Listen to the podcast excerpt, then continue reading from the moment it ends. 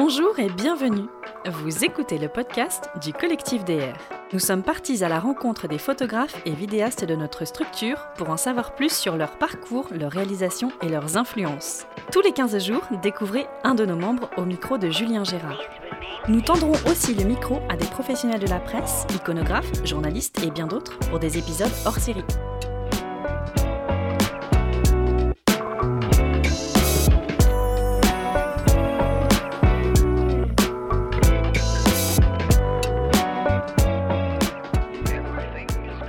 Bonjour et bienvenue sur ce nouvel épisode du podcast du collectif DR. Je suis Julien Gérard et je suis aujourd'hui avec euh, une des membres du collectif, Alexandra de Dive. Bonjour Alexandra. Bonjour Julien. Alors tu fais un bac littéraire, ensuite un premier stage à l'agence Magnum, ça m'intéresse un BTS photo à Vancouver, ça m'intéresse également. Et ton premier job, c'est au studio Harcourt. Ça, c'est déjà un petit parcours sympa euh, pour commencer la photo. Euh, tu fais un tour du monde en 2010 et en 2012 tu ouvres un studio photo que tu fermes pour te consacrer au reportage. Tu intègres le collectif DR en mars de, ou mars ou avril, je sais plus, 2020. Est-ce que j'ai euh, tout bon? C'est tout bon. Tu peux nous détailler un petit peu ton parcours? Alors, euh, bah oui, j'ai commencé la photo donc euh, assez jeune, ça m'a toujours intéressée. Et puis, euh, un petit peu par hasard, parce que mon père était ami avec Bruno Barbet, j'ai pu faire un stage chez Magnum et ça m'a totalement bluffé. j'ai rencontré des très grands photographes, dont Salgado, et rien que ça. Rien que ça. et donc, bah, écoute, je me suis dit, euh, c'est un beau métier. Euh, j'ai envie de, j'ai envie de continuer et j'ai envie d'essayer. et donc voilà, donc j'ai continué mon petit chemin. Euh, j'ai été un petit peu par hasard aussi à Vancouver pour apprendre l'anglais parce que je n'étais pas très bonne élève. Et hum, là, là-bas, euh, il, a fallu que je trouve une bonne raison pour rester. Et donc, j'ai trouvé un BTS photo spécialement pour euh, les étrangers. et voilà, je me suis retrouvée trois ans là-bas. Euh, ça m'a pas appris grand-chose, en fait, à part comment tenir un labo photo ou comment un mini-lab, en fait. Mais l'envie était toujours là. Donc, après, je suis rentrée en France.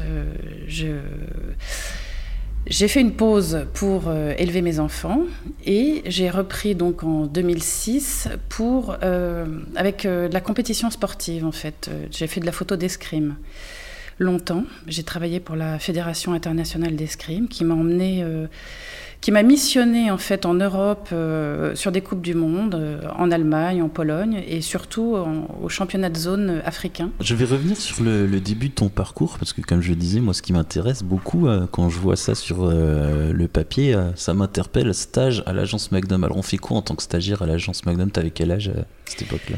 Eh ben, J'avais une vingtaine d'années. Voilà, donc tout début d'une vie professionnelle. Exactement. Tu faisais quoi alors? Donc euh, j'étais surtout aux archives en fait. Euh, classement des photos et, puis euh, envoi de, de, sujets photos de Salgado notamment justement à la presse avec donc des tirages de lecture avec derrière le résumé de, de, ce que ça racontait en fait. Voilà. C'était encore de l'argentique à l'époque du coup. Complètement de l'argentique, oui. Ah, ça doit être chouette de manipuler les argentiques de Salgado, il y a pire. Ah ouais Et, d'ailleurs, pour la petite anecdote, enfin je sais pas si je dois le dire. Euh, vas-y, si, on doit l'enlever, on l'enlèvera, mais... Ben, à l'époque, j'ai gardé quelques tirages, donc j'en ai... Non, ça faut pas le dire.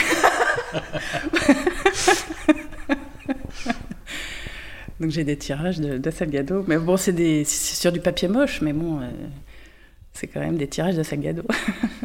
c'est toujours chouette. Non, mais on va le garder ça dans le, dans le montage. C'est chouette. Je pense pas qu'il sera. Euh, déjà, si Salgado écoute le podcast du collectif d'air, il y aura plein de trucs bien qui vont se passer avant qu'il te reproche d'avoir euh, pris des tirages de presse. Euh, donc BTS photo à Vancouver. tu dis réservé aux étrangers, mais alors du coup c'était en français ou en anglais? Non, c'était en anglais. En, anglais. Ah, t'as quand même appris l'anglais alors du coup. Oui, oui, j'ai appris l'anglais et j'ai appris plein de termes techniques sur la lumière, la vitesse de la lumière, la température de la lumière, tout ça, voilà, de, de la physique, de la chimie. C'était passionnant, mais j'en ai rien gardé. Et ensuite, un job au studio Harcourt. Alors, tu fais quoi au studio? Alors au studio Harcourt, j'ai été embauchée euh, comme assistante. Euh, donc je devais assister le photographe principal qui à l'époque était Pierre-Anthony Allard. Et en fait, euh, j'ai surtout été laborantine. Donc là, j'ai tiré sur des papiers barités des portraits de, de T'as vu quelques stars passer? J'ai vu quelques stars passer, oui. Notamment, j'ai vu passer le Paris Saint-Germain quand ils ont gagné, je ne sais plus quoi. alors je recommence. Alors moi je suis nul en foot, donc je vais pas t'aider sur ce coup-là. oui, alors oui, j'ai vu passer quelques stars. J'ai vu passer euh, Carole Bouquet, euh, Étienne Dao. Euh, Portrait très connu de Carole Bouquet. Tu l'as tiré celui-là alors? Alors non, je l'ai pas tiré celui-là, mais je l'ai vu dans le studio, elle. Ok, chouette, Mon Salgado, Carole Bouquet, euh, t'en as d'autres comme ça? C'est plutôt pas mal, c'est plutôt sympa. Euh, Fédération internationale d'escrime, comment on arrive après euh, Magnum, Salgado, Carole Bouquet chez Harcourt et tu te retrouves à faire des photos d'escrime? Là, il faut que tu m'expliques. Ah bah alors c'est tout bête. Hein. En fait, mes enfants faisaient de l'escrime, du sabre. Et j'en faisais aussi, j'adorais ça. Et puis dans le club dans lequel mes enfants étaient, il y avait quelques étoiles montantes euh, du sabre. Donc euh, j'ai commencé à les suivre euh, bénévolement pour, pour faire des photos d'eux, en fait, pour eux, pour, pour moi, pour... voilà. Comme tous les parents. Comme tous les parents, exactement. Et puis en fait, il s'est trouvé que je me débrouillais pas si mal en, en photo d'escrime. Donc du coup, j'ai contacté la Fédé française qui n'a pas voulu euh, me payer. Donc du coup... Normal. Enfin normal. donc du coup, j'ai contacté la Fédé internationale d'escrime, un Américain, euh, qui lui était très intéressé justement d'avoir un pool de photographes, un en Asie, un en Afrique, un en Europe, euh, et lui aux États-Unis.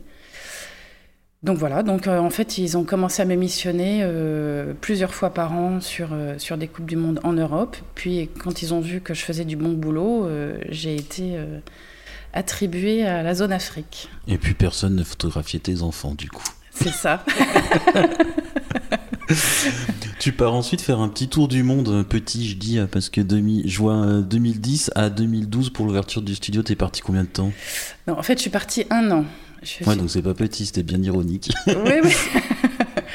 Euh, je suis partie donc euh, en famille avec mon mari et mes trois enfants qui à l'époque avaient 14, 12 et 10 ans. Euh, voilà, avec nos sacs à dos et les, et les, manuels scolaires. Voilà, ça c'est d'ailleurs mon plus grand regret. J'ai sacrifié un appareil de photo pour pouvoir porter les manuels scolaires. Voilà, je suis une bonne maman. Et du coup, j'ai plein de photos euh, que je regrette euh, parce qu'elles sont de mauvaise qualité. Quoi.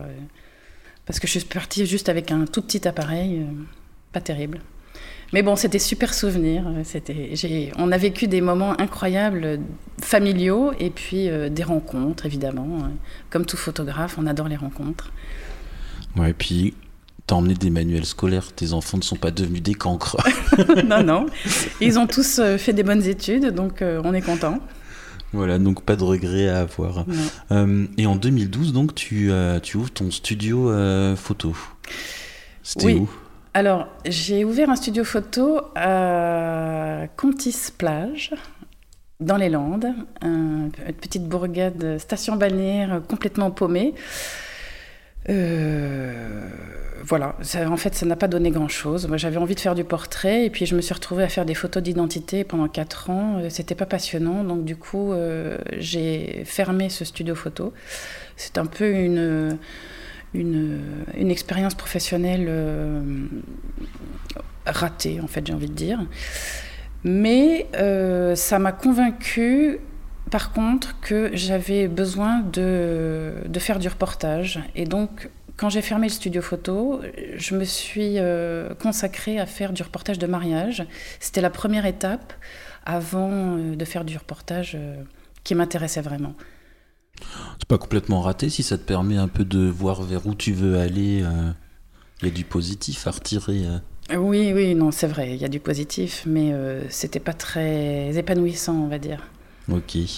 Euh, reportage de mariage et ensuite tu intègres le collectif euh, DR donc euh, pendant le confinement en fait de 2020, un peu comme beaucoup de membres.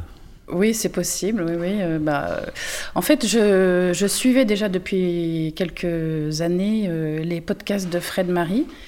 Et pendant le confinement, je les ai tous faits, je crois, parce que j'avais un peu que ça à faire. C'est vrai que le confinement était long, parce qu'il y en a des épisodes. Oui, oui. Et il y en a qui m'ont transporté et, qui, et je me disais, mais c'est ça que j'ai envie de faire, quoi. J'ai envie de faire du reportage, du, vrai, entre guillemets. Pas que le reportage de mariage soit un faux, un faux reportage, mais j'avais envie de voyager. Euh, voilà. Et euh, qu'est-ce que tu euh, retires comme bénéfice du collectif? Alors, dans le collectif, euh, je trouve surtout une communauté euh, de photographes passionnés qui s'entraident, euh, qui est pleine de bons conseils.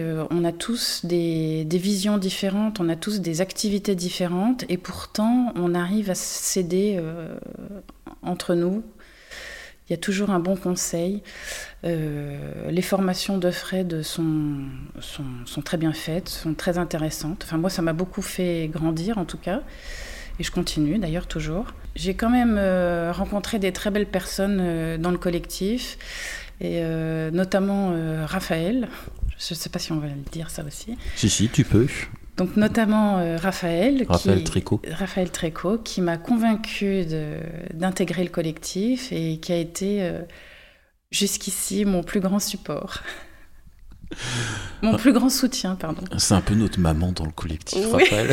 Elle pas quand je dis ça. oui. Mais c'est une très bonne photographe aussi. Je ne sais pas quand est-ce que je vais l'interviewer, mais j'ai hâte. Hein. Je pense que ça va se faire euh, le mois prochain. Alors, euh, on va passer au reportage euh, en Inde. Donc, tu es parti en Inde cette année pour euh, un mariage à la base et tu en as profité pour faire d'autres sujets, notamment sur le réchauffement climatique. Tu peux nous parler un petit peu de, cette aventure? Déjà, comment on arrive en Inde pour un, pour un mariage? C'est pas vraiment à côté de chez toi à Bordeaux? Non, alors ce qui s'est passé, c'est que c'est un couple franco-indien que je connais depuis longtemps, qui, a fait deux mariages, donc un en Inde et un en France.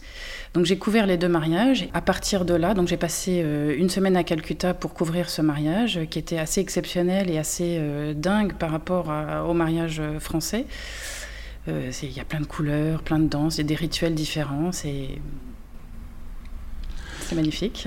Euh, j'en profite pour faire un peu de publicité pour notre collègue William Lamblay qui a édité un très beau livre sur les mariages euh, indiens.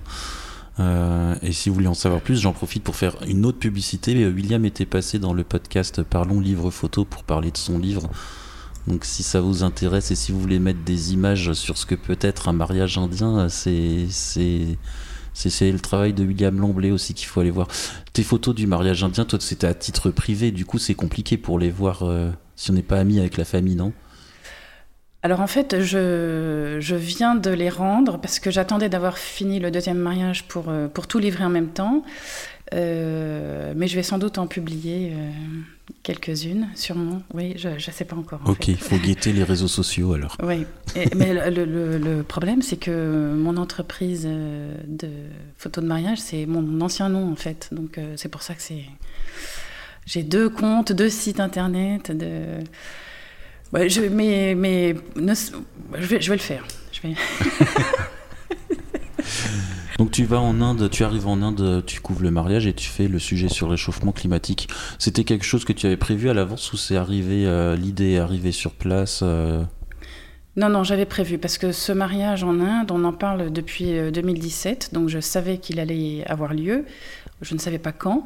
Et en fait, je l'ai su un mois avant, de, avant la date du mariage parce que en Inde, il faut il faut passer par un astrologue en fait pour décider de la date du mariage. C'est l'astrologue qui décide euh, quel jour tu vas te marier. Donc en fait, je l'ai su un mois avant. Et alors heureusement, j'avais réfléchi au sujet que je voulais faire euh, là-bas, sur place. mais il a fallu que je m'organise assez rapidement. Et donc, je suis partie sur le réchauffement climatique et sur les conséquences que ça a sur les habitants de la région du golfe du Bengale. Ouais, c'est chouette. Et euh, c'est un projet au long cours. Alors, du coup, tu prévois une suite euh, en Inde ou ailleurs? Oui, alors en fait, ce que j'ai fait en Inde, c'est que je suis partie euh, de la fonte des glaces de l'Himalaya, la construction de barrages nombreux sur les différents fleuves qui découlent de, des Himalayas, l'érosion des sols le, long des fleuves, jusqu'à le delta du Bengale, où il y a euh, cette région qui s'appelle les Sundarbans, où il, y a, où il y a euh, la plus grande forêt de mangroves au monde et qui est en train d'être complètement euh, détruite. L'écosystème est en train d'être détruit par la salinisation, salinisation de l'eau, entre autres. Donc voilà, en fait, les dommages collatéraux que ça, que ça cause sur la population du golfe du Bengale. Donc ça, c'était pour la partie Inde parce que en fait, euh, le réchauffement climatique, euh, c'est c'est un vaste sujet et mondial. Voilà, mondial. Et donc en Inde, c'était euh, la première la première partie. J'ai l'intention de partir dans plusieurs autres endroits du monde pour couvrir, pour couvrir d'autres événements. Pour euh, couvrir d'autres événements qui sont liés effectivement euh, au réchauffement climatique, mais, c'est peut-être d'autres, euh, d'autres aspects du réchauffement climatique. Notamment, j'ai pour intention de partir à Madagascar cet hiver pour parler là plus de la sécheresse. D'accord. Donc sujet au long cours en construction. les premières photos sont visibles sur ton espace membre du collectif DR tout à fait. J'invite les auditeurs à y aller pour voir un petit peu de, quoi on parle. Euh, cet épisode touche à sa fin. Est-ce que tu as un mot pour conclure ou est-ce que tu veux encore parler d'un sujet photo ou c'est open? euh, Je sais pas. Je, je, je, je, travaille aussi. Alors je sais pas si, si tu vas le mettre ou pas, mais je travaille aussi en parallèle parce qu'on ne peut pas partir euh, tous les quatre matins euh, au bout du monde. Donc je travaille aussi en France sur l'entraînement sportif d'un athlète de haut niveau qui est handicapé et qui souhaite se sélectionner pour les Jeux olympiques prochains à Paris. Chouette sujet aussi. Oui. Et puis je travaille aussi sur l'envers du décor de la vie des adolescents forains en France pour le coup. Ah, ça c'est un sujet très très précis. Oui, oui, oui, oui, oui tout à fait. ça parle de quoi du coup? Bah, Ça parle de qu'est-ce qui se passe. Euh, La vie d'un ado en fait forain. La vie d'un ado forain, euh, comment euh, il subit en fait le, choix de vie de ses parents, qui est quand même un, choix de vie nomade sur la route. il change d'école six fois par an. Ils n'ont pas vraiment d'attache nulle part. donc comment se construit comment se construit leur vie par rapport à ce nomadisme? C'est intéressant parce que quand on parle de forains, on ne pense pas forcément à leurs enfants. Et oui, effectivement, euh, rien que d'aborder le sujet, on se dit que ça doit être problématique sur certains, sur certains points, surtout pour un ado euh, en pleine construction. Ben oui, c'est ça, leur, leur, euh, leur, leur, relation amicale qui est quand même au cœur de la vie d'un adolescent, c'est les amis et les amoureux. Comment, comment font-ils pour, pour suivre en fait pour, ce sujet, il sera euh, visible quand? Alors, ce sujet euh, n'est pas sur mon espace du collectif, mais par contre, j'ai publié des photos euh, sur mon site internet et sur Instagram. D'accord, je mettrai les liens dans les notes de l'épisode. D'accord. Et puis, je crois qu'ils sont accessibles aussi via ton espace membre sur le site du collectif, si je ne dis pas de bêtises. Mais écoute, merci Alexandra. Euh, Merci Julien de m'avoir invité. Bah, c'était un plaisir. À bientôt. À bientôt.